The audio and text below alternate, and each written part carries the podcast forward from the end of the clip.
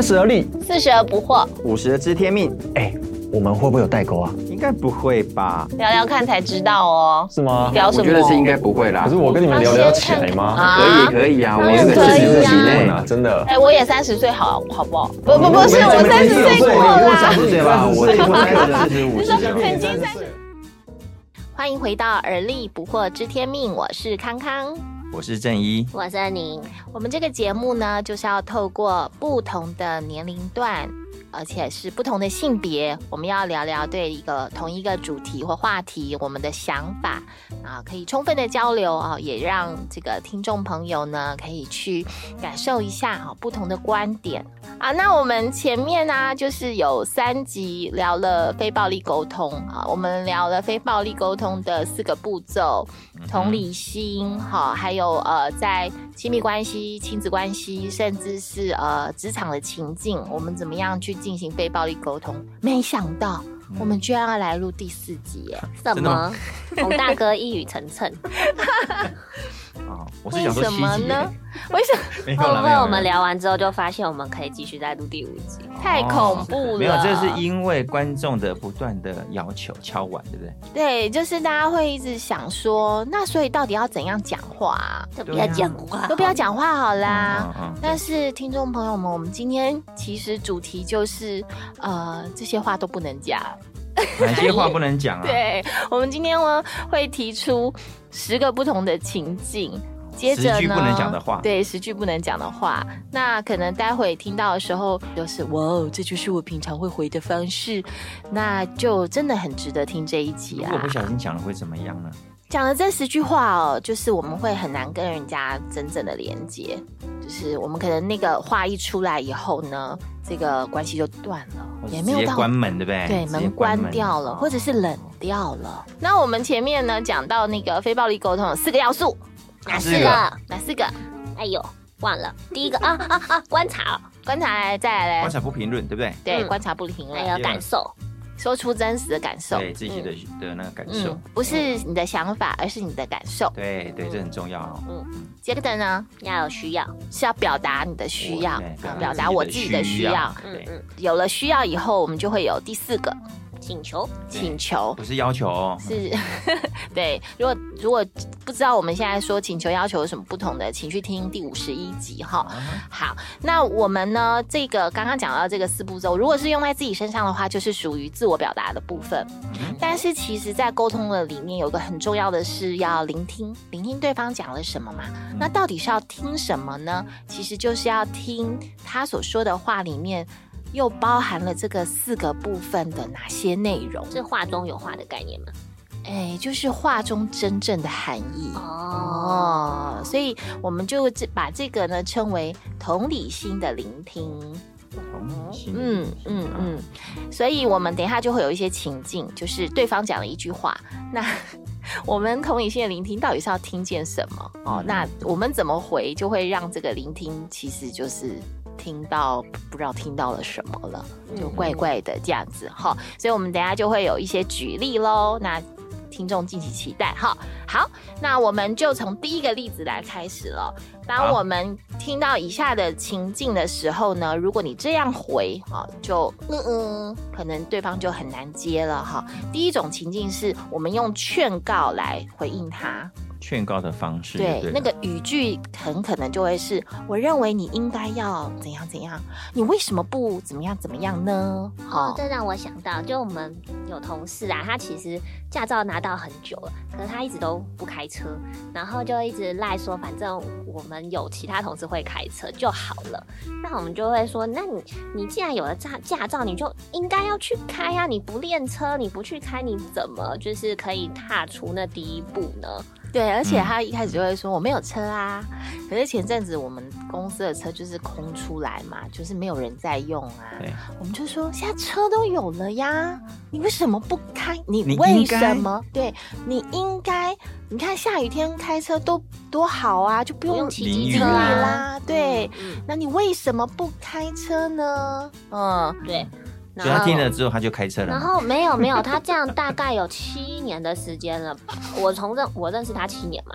对，这七年时间他都没有实际去开车的行动。哦，对对，然后后来终于有行动的是，我们就说好，那我们来陪你开车好了。我们就先说，那有一天我们要去买午餐，我们都说那好，就是今天的午餐我就陪你开车去所以就是你们就是从这个巷口到那个巷口也要开车就对了。对对对，就硬要开车，对对对对对对。硬要开车。硬要开，硬要就是进行那个发动啊，然后把车哦开出去，然后这样绕绕绕这样。对，嗯，嗯因为其实就是他没有说出来的那个需要，其实是他很害怕上路。哦，需要有人陪伴。嗯我需要有人陪伴。不好的经验。对，就是曾经都有发生过一些小车祸哦之类的，对对。所以我们用劝告无用嘛，就是我劝你要开你哦应，该啊，你你应该要开你哦，怎么不怎么怎么怎么？那可能七年了都没有用这样子，所以表示这样子的方式是没有用的，是没有用的没有同理心，我们要听见对方真正的需求是什么。好，嗯那第二种状况呢是比惨，那那个标准的例句可能就会是。哎呦，你这不算什么啦！我碰过更惨的事。很讨厌哎，这个让我想到，哦，我们前几集有录到，就是说我，呃，大概二十年前的时候，我因为理财不当，所以很严重，快速的负债，不是快速致富哦，快速负债。嗯那就呃有机会跟一些人在一起，然后他就知道我这个状况，就会跟我讲说，还好，你才欠几百万而已。啊，啊对啊，这样子五四五百万而已。那个谁谁谁，那个他欠了两亿耶。两亿，这个叫债多不愁吗？啊，对，所以他我不知道他他的意思是什么。当当下我听了就觉得，好像我也没那么惨，但是我感觉也是很惨呐、啊。为什么他这样子？他是要安慰还是要鼓励我？我就搞不清楚。但那是一一点都没有让我觉得被被安慰的感觉。对，所以那正义哥，你那时候比较希望听到的是什么样的回应呢？他我觉得他可能会需需要是说，哦，那你可能需要什么样的帮助，或者是他可以给我一些建议吧。比方说那时候最简单的是，他如果可以给我还债的建议或者方式，我就会更好，而不是说啊啊，有我听过更惨的，我比你更惨，我曾经怎么样。可是如果这样的话，是不是又回到刚刚第一个？你应该要怎么样怎么样啊？嗯你怎么不试试看怎么样怎么样啊？也不一样啊。其实他他可以用他，他可以告诉，因为我为什么后来啊、这是这是 A，那另外个 B 他就会他就会直接找我下来谈，他就直接跟我谈说，哦，你现在负债是这样子，嗯。哦，那可能有这个方案，你可以怎么样做一些调整，或者是你的使用钱的方式，嗯或者还产还债还款的计划应该怎么怎么样，他会给我一些建议，那我就觉得好像是可以，他也能理解我的需要。嗯。重点是，其实实他那时候就会，呃，时不时就是可能会，呃，弄个鸡汤给我们吃啊，或者是对啊，弄呃带一些小东西给我们，这很实际的协助跟行对动对后来我知道他们也是正一哥蛮惨的，需要的，嗯，他的他需要的是实际的协助，对就像刚刚那个一样嘛，他需要你陪他去开车嘛，对，对，你叫我，嗯对，嗯。那在那过程里面，曾经有人说出了你心中的感受吗？呃，其实有，但而且我觉得最好的是他用实际行动，让你知道他可以帮助你走过。其实很多时候他也不见得，因为比惨通常会觉得说，他会告诉你说你没有更，你没有，你还是有机会啦。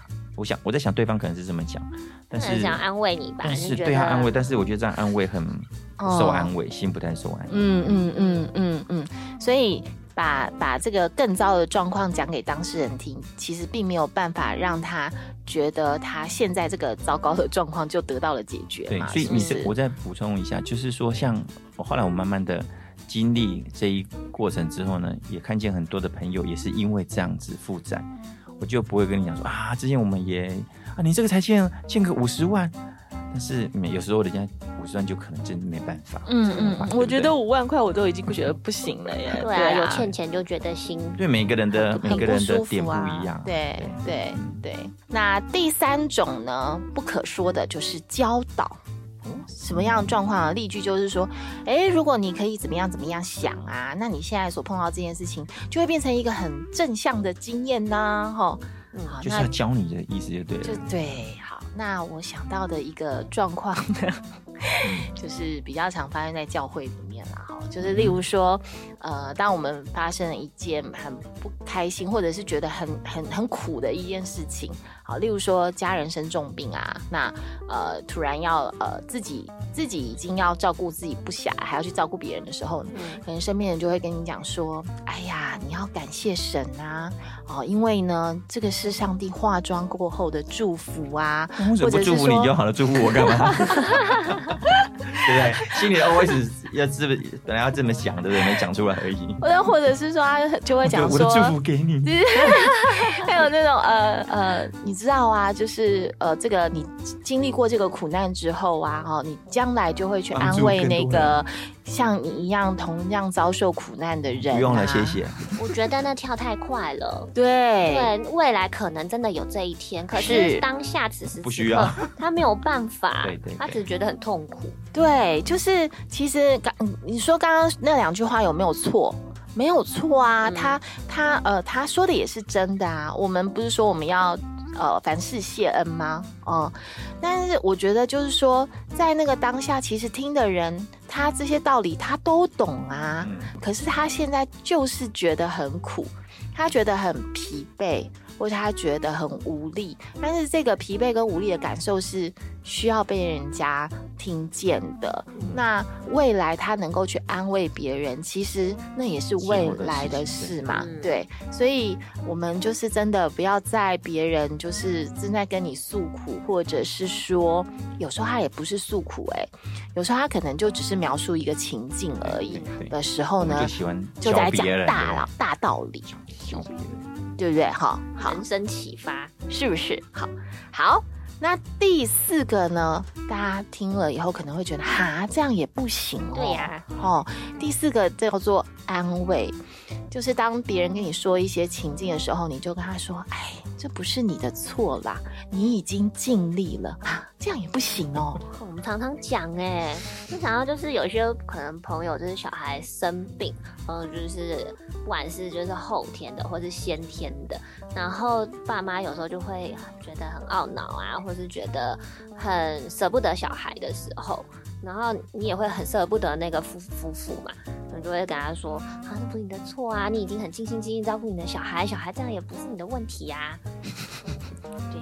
所以听众朋友听到这里，应该就会想说：啊，这不能讲。那所以我要讲什么？有什么？不是啊，恩宁刚刚已经破梗了。恩宁其实刚刚在描述的时候，他已经先把那个情绪说出来了。其实那个父母的情绪是我舍不得我的孩子，我我无能为力，我也我无法。如果可以，我多想要代替他受苦，但但是我又不行，嗯，但是像这样的情绪，很多时候就是，呃，不太会被拿出来说，可能这些父母描述的都是一个事件。嗯，就是我们家的孩子昨天又发作了，然后他呃发作了多久的时间？后来又送急诊，然后在急诊，现在他自己一个人待在加护病房里面，我也没办法进去陪他。嗯嗯，你听到了这样子的一个描述的时候，事实上他有一个需求，嗯，或者是说他有感受。好了，他其实有一个感受是他很舍不得他的孩子，但是我们通常听到的时候就会安慰他啊。他现在没事了嘛？哦，对不对？然后其实你也不是故意的，就是他他他可能就只是天气转变感冒了，也不是说你没有把他照顾好。我们就很容易会这样子，嗯嗯嗯，就很想把他守过去。对对对，但是其实有时候就是说出他的感受就好就好了。哦哦，好，所以安慰也不行。哎呀，好可怕！到底要不要讲话？能不能好好说话？我觉得我已经 NG 好几个了，怎么办？这才第四个。OK，好，第五个呢就是。说故事，说什么故事呢？不是很好吗？嗯，就是别人正在说故事，你就把它抢过来说你自己的故事哦，这就是一个抢麦克风的概念。有有有，什么意思呢？就是人家在讲讲讲讲一些状况的时候，你就说：“哎呀，这让我想起我那时候怎样怎样。”你要讲了一大堆。对，洪大哥，我是不是常也抢你麦克风？哎，对呀，对呀，没关系，因为我也常抢你麦克风。他会刚刚还说啊，我想到了，然后那你们就会说，那你先讲啊，不行，我会忘记，那你先讲。那你辛苦了。然后你在旁边那个嗑瓜看戏。对对对对对，这两个要飞到外太空去，不知道讲什么。好啦，就是我们蛮蛮容易会，就是人家其实正在讲，然后可能我们也还没有回应对方的。情绪跟需求，我们就开始讲自己了，嗯，接着就牵不知道牵到哪里去，就很沉浸于自己的故事，对然后就很爱讲把别人当听众了。哎对对 那别人也不。一定想听啊。就直接把麦克风抢走就对了啦，这样子会。好，所以这个我们不要做哦，哈。好，进到第六个了哈。第六个叫做关闭感受，什么意思呢？哦，就是当对方在跟你讲一些状况的时候，看他搞不好还在掉眼泪的时候，你就跟他说：“开心一点啦，不要这么难过。”不要哭啦，不要哭，我们好像也很容易听到这样子来的。笑一个，笑一个。对对对，好了，那我我带你去吃饭。哦，我带你出去走走。嗯，好、那那那个这个也不行哎、对呀、就是不能讲。比方说，每次有人啊、失恋的时候呢，我们就是要化解尴尬。我在我讲的意思是说，有时候人家跟你讲这个事情的时候，你你不知道怎么安慰他，然后就要化解尴尬，哦，我知然道，要转化情境，然后呢，你就因为你不知道怎么安慰他，你就直接跳题，你就说，那我们去唱卡拉 OK，那我们去喝酒，我们去喝啤酒。然后他是要跟你，嗯他要跟你讲他的感受的时候，你就直接把对方的感感受关掉，你带他另外开另外一个房间。其实是因为我们不知道怎么回应那个感受，对，就直接把他的门关掉，然后我们又是另外开一个门，哦。所以就变成嗯，对方好像你也没安慰到，然后他也不知道被你带去哪里了。所以我觉得这里其实可以讲一讲哎，就是例如说一个我们好朋友好了，他失恋了，然后呃，他真的就是很难过，那在那边那边一直哭的时候，其实我们心里面也常会觉得说。这人有那么好吗？你有必要 为他掉那么多眼泪吗？或者是你怎么一天到晚都碰到烂男人啊什么之类？啊我们心里面有很多的 OS 这样子，然后看他一直哭，我们又觉得，因为这个人可能是我们很重视的朋友，或我们很爱他，我们就也不想要看他一直沉浸在那个里面，对不对？但是到底在这种时候，我们应该要怎么我觉得做啊？他这他这边讲的应该是说你，他虽然讲说关闭感受，但好像是你希望把他想把他带离他现在的感受到另外一个地方去。希望他不要哭了，对，不要难过了但是他就在这感觉当中，你直接把他拉走的感觉。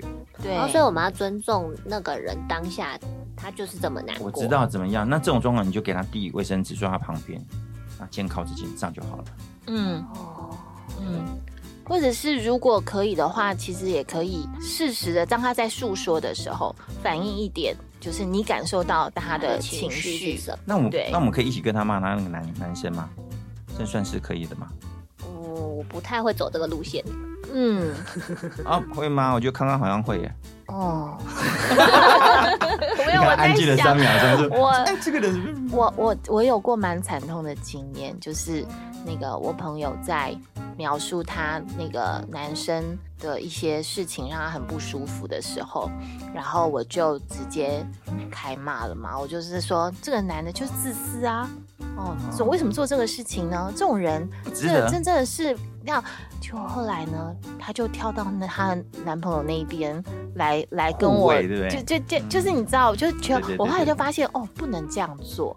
对我只要我其实我只是需要去听见我朋友到底经历了什么就好了，我不用去评判，不用跟着骂.不用跟着骂，对对对对对，常常嗯，呃，我们会讲说是公亲变事主，就是就是。真的，因为最终站着他同意，他跟他讲讲了半天哦，都是你破坏我们的两个的是不感情，是？对所以我觉得就是不要关闭感受之外呢，也也也不用跳出来当那个评论家，就是反正你就是听见他发生什么事这样子就好了嗯哈。嗯那另外一个呢，我也觉得这也不行哦。这个叫做同情对方，什么意思呢？就是当人家讲了一些什么什么事情的时候，然后我们就说：“哈、你好可怜哦。”这样也不行哦这哦。常会讲哎，对啊，刚刚恩宁就说你常讲哎、对啊，你好可怜哦。嗯嗯，那呃，我就想到说，我最近有一有有一个经历啦，就是因为就是事情很多，那我的脑子又停不下来，嗯所以呢，就有很长一段时间就睡不好，嗯睡不好。那我睡不好的时候，其实我旁边的同事也常常就会投以一个悲悯的你好可怜哦。你好可怜哦，这样。嗯可是其实就是也没有办法对我有太大的帮助，嗯对，因为我总不能把我的身上的事情转嫁到他们身上嘛，嗯，就是转不过去嘛。对啊，大家也都是一起在拼命嘛，嗯是不是？所以那个时候呢，就有一个人，他做了一件事情，嗯然后让我觉得，哎，真的是啊我先说说那个人的回应好了。没有啊，你你你是因为睡不着、睡不好的原因是不是？我就是在呃对话当中，我就讲到我睡不好嘛。然后这个这个人呢，他就说啊，我也我也曾经有过一段时间是这个样子，脑筋快速运转，然后睡不好。对对对，我很体会，那真的很累很辛苦嗯嗯这样子。然后这个人呢，就是我们认识吗？就 是他有想要讲吗？有啦，就是洪大哥嘛哈。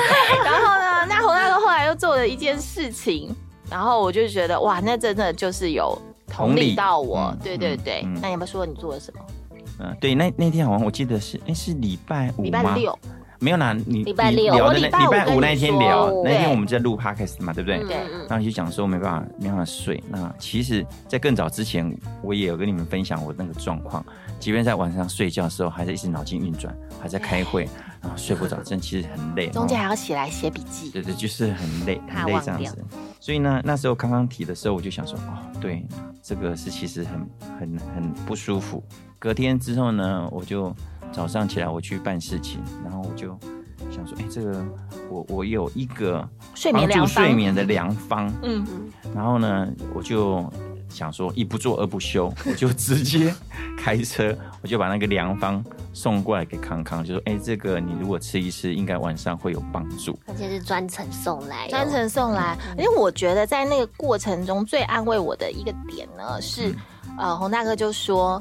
因为因为其实那天的车程真的有一点距离，对，然后而且礼拜六通常也是我们在教会有很多服饰跟忙碌的时候嘛。可是洪大哥那天早上我去教会啦，对。对 对他就说他正在想着要不要把这个睡眠良方送来给我的时候呢，圣灵就感动他说，如果今天是你睡不着的话，你能不能够等明天或下明天或下个礼拜对，那他就觉得说，那我觉得多一天都觉得很不好受，所以就赶快送来。对对对那我觉得那个时候的话，就是让我让让我感受到有人懂得我正在经历什么。嗯同理，嗯对对那因为我真的是经历过很痛苦的那个睡不着的是状况。嗯所以下次我们就不要说 你好可怜，到底能不能说？那不能说吗？连不那不能说你好可怜哦。那到底那时候要接什么？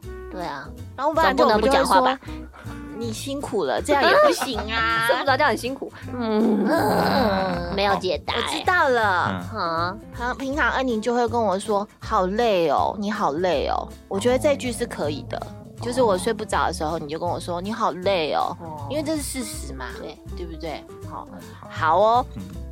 第八个状况，我 天啊，这一看也觉得这一句也不能讲哦。第八第八个状况叫做质问，嗯，好，什么意思呢？就是当人家跟你说一个状态的时候，你就直接问说：这种情况什么时候开始的？开开始把脉了，对不对？把脉问诊断问诊我，有想侦，探哦 那有朋友就会说，就特别约出来，那你也不知道干嘛，然后吃饭吃到一半，哦就会面有难色的跟你说，便秘哦，不是啦，你就会说，我最近三天了，最近有件事情很困扰我，我就说干嘛？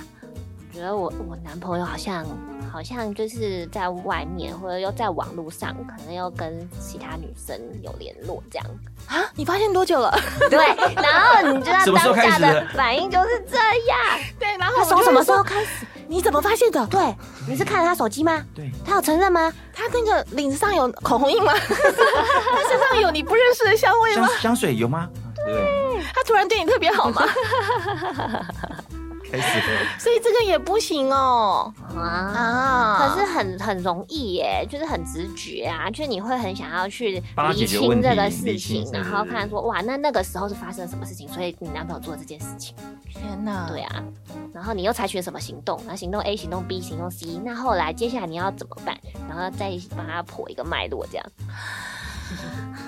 可是我我是觉得说，今天如果就是我不知道该跟谁启齿，然后我又很想要找人讨论的事情，我可能也会希望到最后有人可以帮我，就是找厘清一些事。情，但是可能其实说这边说的应该是说我们第一时间的回应啦，第一时间的回应，如果不是如果不是直问对方说他是什么时候开始的，如果不是的话，那我们第一时间的回应哦，要是所以这节奏很重要，对节奏很重要哦，。所以我觉得像很多事情我们发生的时候，我们就想赶快找到一个解决的方法，告诉他。。对，但我我后来慢慢觉得，其实，在面临这种状况的时候，可能多花一点时间，可能是百分之五十六十的时间，让他讲讲他内心的需要，嗯他的感受，嗯，会比你马上告诉他哦什么时候开始发生。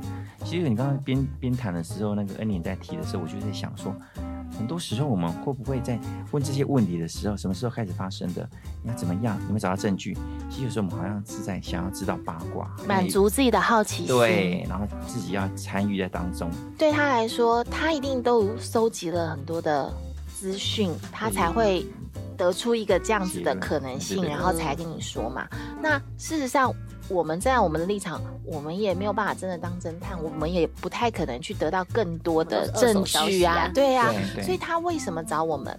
他其实需要的是有人去理解他现在很很需要，很害怕，很无也助很无助，也很焦虑，也很受伤。嗯，对他需要在这个时候有人陪伴他去走过这个历程，对，而不是一直从情感面抽离到理性的讨论跟事件的分析。嗯嗯哦，好哦，所以这也不行，要当侦探就对了。不要当侦探。然后接下来我觉得糟糕也很常见呢，嗯，叫做解释，啊是不能解释哦。解释哦，例如说，我我刚刚本来是要打电话给你啦，可是因为怎么样怎么样，所以我就没有打了。借口，你根本不在乎我，理由很多，对理由一堆。你再说啊。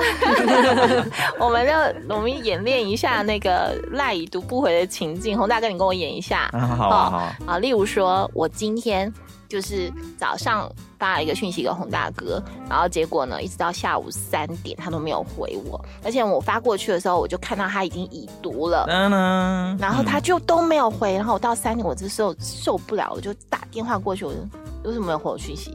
你干嘛已读不回？哎，没没有啊，我我刚好这时候正要打电话给你，你就打进来了。这么刚好，哦，为什么是现在？你十点就已经读我的讯息啦，哦，因为那时候我我肚子痛去拉肚子了，那你拉肚子顶多十分钟嘛，那你十分钟后你也可以回啊。嗯嗯嗯嗯，对对，那那 你是不是没有看中我的讯息？那么啊没有没有没有，不是不是不是这个意思，就不是是这个意思，那是什么意思？就就很多其他事情就就打住了嘛。好的，例如是这样子，然后你知道，就是当对方开始解释的时候，你就越听越火大，对不对？对对，所以他这种源源不绝的理由，借口哥，我们借口就很多。啊，就是啊，就就就刚刚就突然一个电话进来，然后我们就忘记啦，然后什么什么，其实就是就回到如果刚刚那个情境的话，可是我真正的需要就是对方告诉我说，其实他还是很重视我的讯息，就这样而已。我应该说对不起，我很重视你，当时我真的忙到忘记了。对对不要，其实借口这样就好了。对，对那你比方说说哦，我真的忘记忙到现在，那我没有回答你是我的错，那你有什么事情要跟我分享的吗？嗯。我就我就我就可以直接讲了嘛，对不对？就不要花那么多力气在那边拉扯那个借口这样子哈。这就我想到越描越黑，真的耶，越描越黑的。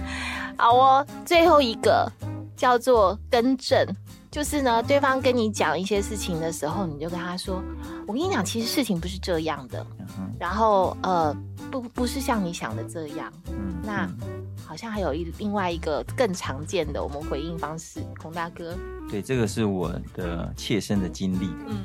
就因为每个人的成长背景都不一样，嗯。那我有一个朋友，那时候我在教会的时候就哦就有带一个小组，然后呢，他常常就会呃发生一些事情之后，他跟我讲说，他最不能忍受他跟别人分享完之后，别人给他一个建议，就是说事情不是你想的这样子，你想太多了。哦，这句，所以他只要讲到，他只要听，他后来我们很熟之后，他说他只要听到说你想太多的时候，他直接关门，然后直接爆气，就直接不讲了。嗯，对，这个是还蛮蛮严重的一个状况。你好像要纠正他，对你你你是你不是这样子的，你应该你应该就是这样。你会这么痛苦，就就是因为你想你想太太多如果你不要想太多，就不会这样不会那么。觉得被否定了，真的纠正啊，我觉得嗯他他虽然讲更正，其实觉得比较多一点像是纠正别人正。。所以其实可能这一句也打中很多听众朋友哈，因为我们常会特别，我们就会跟老人家讲，你就不要这样想